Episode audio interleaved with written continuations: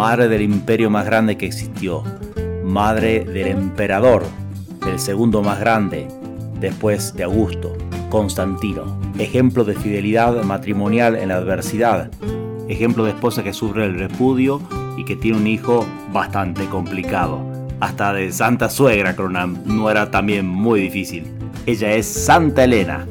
Y bueno, ya te conté todo, no, hay mucho más. Te voy a contar El árbol viviente de Louis de Wall.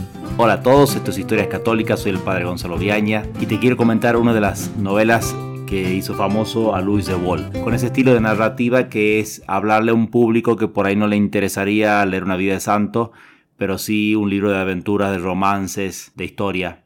Y así comienza la historia, con la parte romántica que es infaltable en sus libros. Esto es Britania, es eh, fines casi el año 300. Un procurador romano está paseando, conoce a una joven hija del rey Coel, que de una tribu británica. Británica viene de Britanni, que quiere decir los pintados, así llamaban los romanos que habían colonizado esta provincia romana con mucho esfuerzo. Julio César incluso había tratado de conquistarla, llevó sus naves, se encallaron, los britanos saltaron, mataron a todo el mundo y se abandonó esta empresa por mucho tiempo. El gran héroe va a ser Agrícola, un general romano que después va a ser asesinado por Domiciano, que mataba a todos los que sobresalían.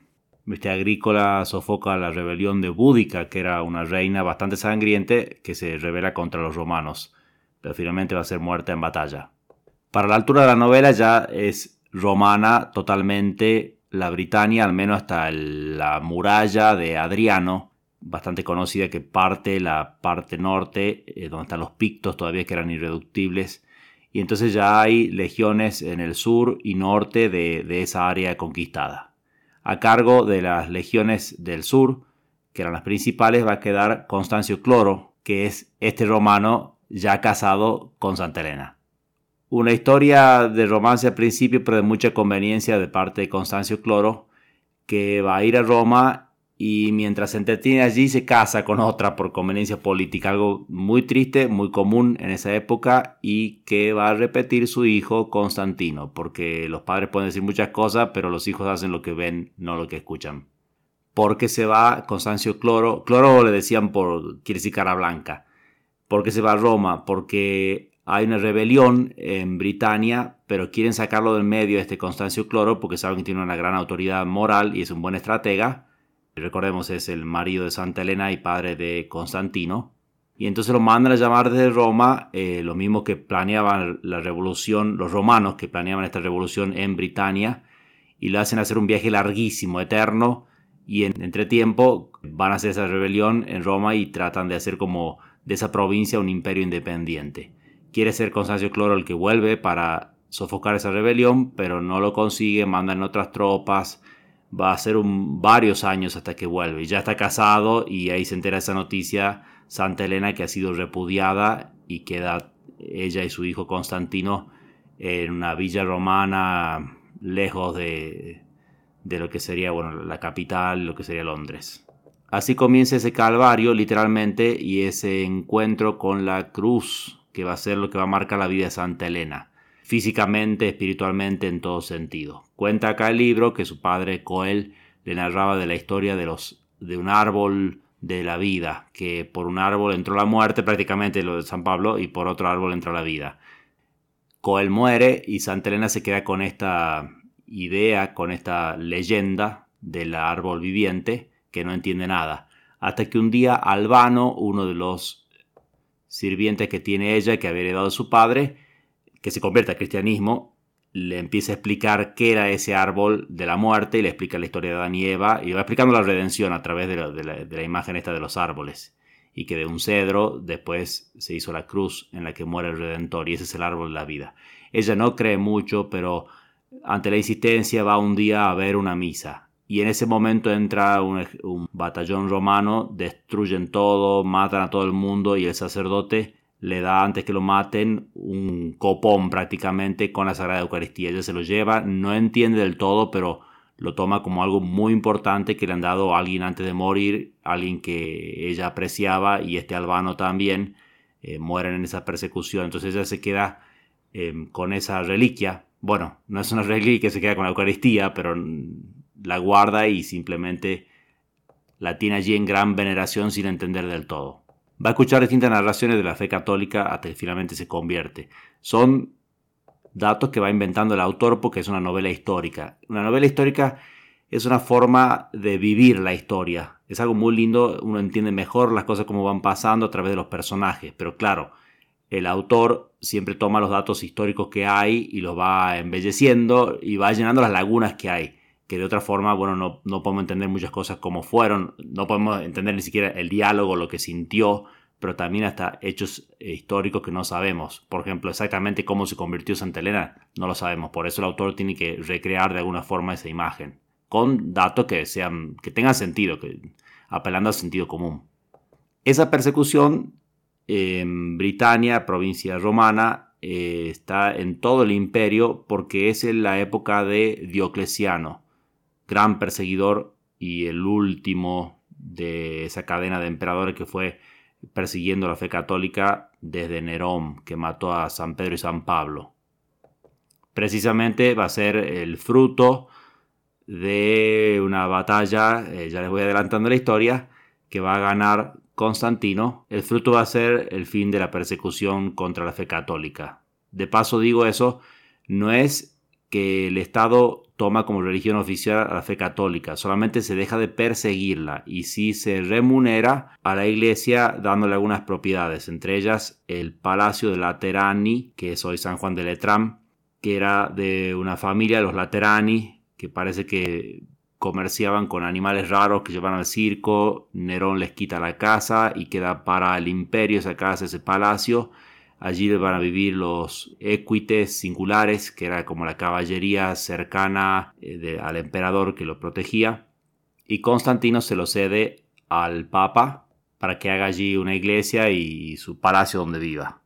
El Papa, que tenía devoción a San Juan porque había vivido de Éfeso a través de la intercesión de San Juan, le va a poner después a la iglesia San Juan Laterano o San Juan de Letrán. Explicamos un poco la historia esta de Diocleciano para que se entienda mejor la situación política, aunque no es fácil de entender. De hecho, pone un diálogo allí Luis de Wall entre unos legionarios que están tratando de explicarle a otros qué es lo que pasa con el imperio porque no se entiende nada. Es el momento de la tetrarquía. Diocleciano había nacido en Dalmacia, parte del imperio romano, año 245, muere en el 313, y fue emperador en los años 284-305. En el año 285 asocia consigo como César a Maximiniano. El año siguiente lo nombra Augusto y le confió el occidente, quedándose él con el oriente, así se parte en dos el imperio. Para mejor organizar el imperio, en el año 293 establece esa tetrarquía. Constancio, este Constancio Cloro que hablábamos, el papá de Constantino, Mario de Santa Elena, y Galerio fueron nombrados césares, con derecho de sucesión. Pero claro, está partido en cuatro el imperio, se hace algo más ágil de gobernar, pero se divide el imperio, ya no es el gran imperio romano. Por eso el sueño de Constancio, que después lo va a llevar a cabo su hijo Constantino, es reunificar el imperio, pero esto va a costarle batallas. Ya adelantamos la que le gana a Megencio en Roma, y esto es algo bastante épico y heroico porque va a tener que atravesar los Andes, lo que había hecho antes Aníbal, con un ejército de 40.000 soldados para enfrentarse contra 140.000 que tenía Magencio. Magencio contaba con la Guardia Pretoriana también, que tiene su historia larga, pero de la época de Tiberio ya hacían lo que querían, eran los selectos supuestamente, pero realmente eran casi unos mercenarios, porque si el emperador no, los mimaba y le daba mucho dinero, eh, se vendían a cualquier lado y cambiaban de emperador. Ya había mencionado que Diocleciano era el gran perseguidor de, los católicos en todo el imperio. Así que esta batalla contra Magencio, que también perseguía a los cristianos, va a ser decisiva para la fe, para, para el mundo católico. Y así Dios actúa a veces por causas secundarias bastante raras, como este emperador, Constantino que no se va a convertir tan rápido. Magencio hace una maniobra bastante mala que es, a pesar que tiene un ejército mucho más grande, sale de Roma que estaba siendo sitiada, había roto él todos los puentes y hace construir rápido un puente que es el puente Milvio, así se llama la batalla de puente Milvio, cruza con su ejército el puente, Constantino va a, enfrentarlo ahí, entonces se quieren volver a hacer una retirada en el puente, eso es un desastre, termina cayéndose muerto del puente Magencio y después todas sus tropas se rinden. Eso era muy común en las batallas de la antigüedad y en los romanos también, que se moría el emperador o el general, el centurión y ya la tropa se quería rendir o cambiar de bando, era terrible. El ejemplo bueno o malo de los líderes.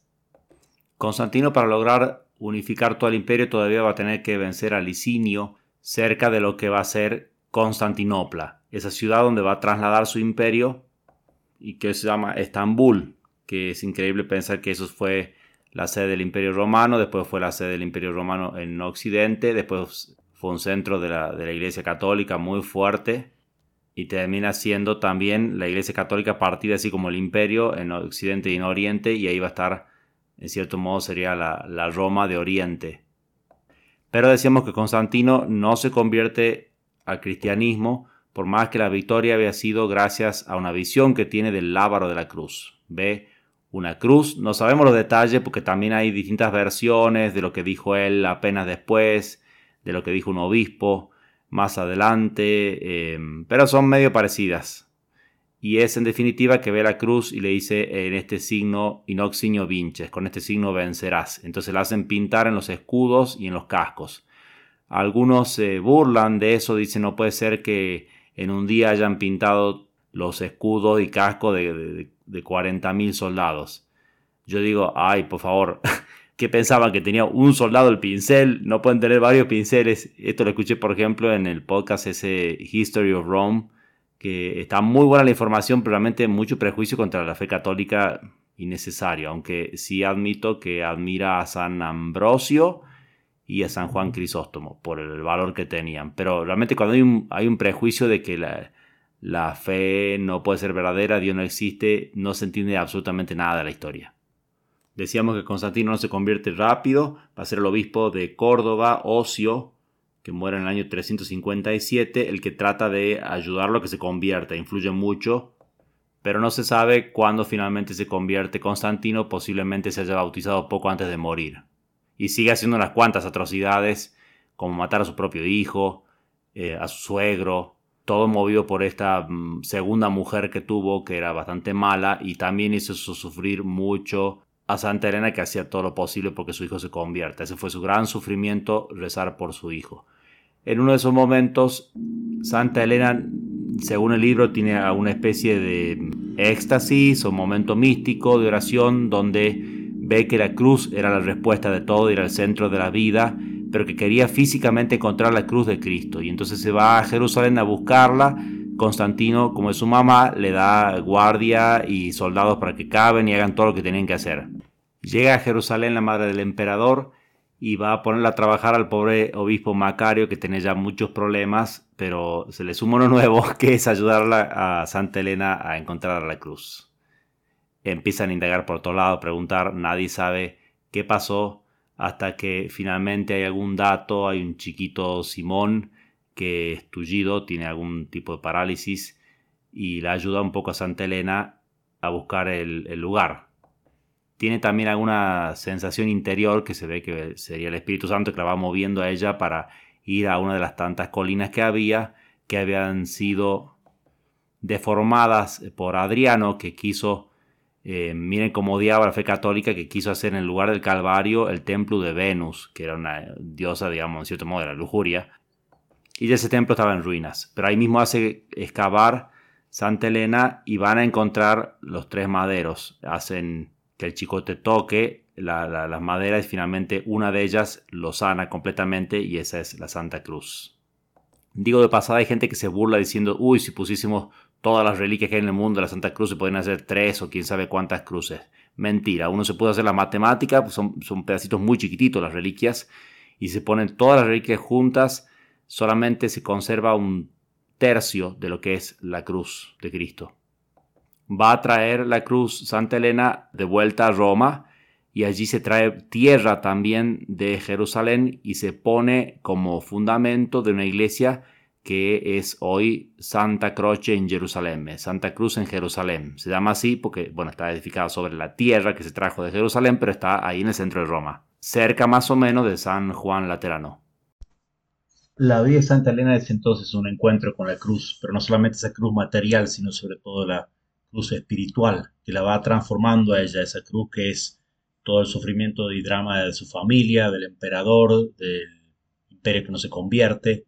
Y en su vida se revela el poder transformador de la cruz, que la hace a ella, que había sido una mujer que buscaba amor y poder, según va contando Luis de Wall, y cómo se frustra su amor, lo que buscaba en, el marido, en el mundo, termina siendo todo desengaños y dolores, y en su hijo también.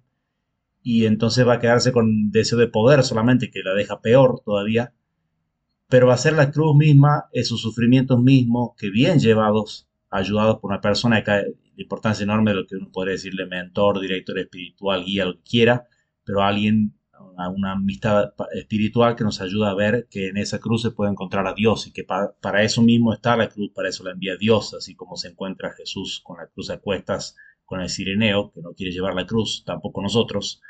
Pero así nos encontramos también nosotros con esa, con esa cruz. Nos hace madurar, eso es lo que le hace a Santa Elena, madurar en una época donde la madurez es algo que escasea mucho, madurez intelectual, emotiva, eh, sexual, espiritual, eh, de la voluntad, ese no querer hacerme responsable de mi vida, no tomar el toro por las astas, no enfrentar, no tener espíritu de sacrificio, no querer ser eh, reflexivo, o sea, quedarme en, el en lo, superficial. Eso hace que uno se mantenga inmaduro y esta la sociedad no ayuda a crecer para nada. Malos ejemplos, burla, tantas otras cosas que vemos que de ninguna forma no van a hacer crecer jamás, no solamente se crece juntando años. Y es entonces ese el lugar de la cruz, el hacernos madurar, el hacernos crecer en todas las virtudes, en la paciencia, ciertamente, humildad, cuánto nos humilla ver que no somos súper, en la obediencia a Dios, en la caridad también, porque cuando estamos a veces golpeados por la cruz no somos más buenos que nunca. Pidámosle al Señor entonces que ya que sí o sí nos vamos a encontrar con la cruz, que la abracemos, que la amemos porque nos lleva al cielo, que no le tengamos miedo, que empecemos al menos por eso, por no huirle y tenerle miedo, sabiendo que si Dios la permite, Dios que nos quiere tanto más que nadie, que nos conoce tanto mejor que ninguno, va a permitir solamente esa cruz que yo pueda llevar y solamente esa cruz que a mí me santifique y me va a dar su gracia para llevarla bien y, para verdaderamente hacerme santo a través de la cruz, si se lo pido. Santo como fue Santa Elena, a través de la cruz espiritual y de esa cruz material que es la misma cruz de Cristo. Tenemos el honor de llevar astillitas cada día, aunque le tengamos mucho miedo al final de nuestra vida vamos a ver qué bueno fue haber sufrido por Cristo. Y como decía, eh, y lo dije ahí en otro podcast sobre el Padre Llorente, que él en un momento dice, si alguno pudiera arrepentirse, igual dice, si alguno pudiera sufrir en, el cielo, aunque no se sufra, sería el no haber sufrido más por Cristo. Dios nos dé ese corazón de los santos, ese corazón de Santa Elena, y nos haga eh, cavar hondo en ese misterio de la cruz.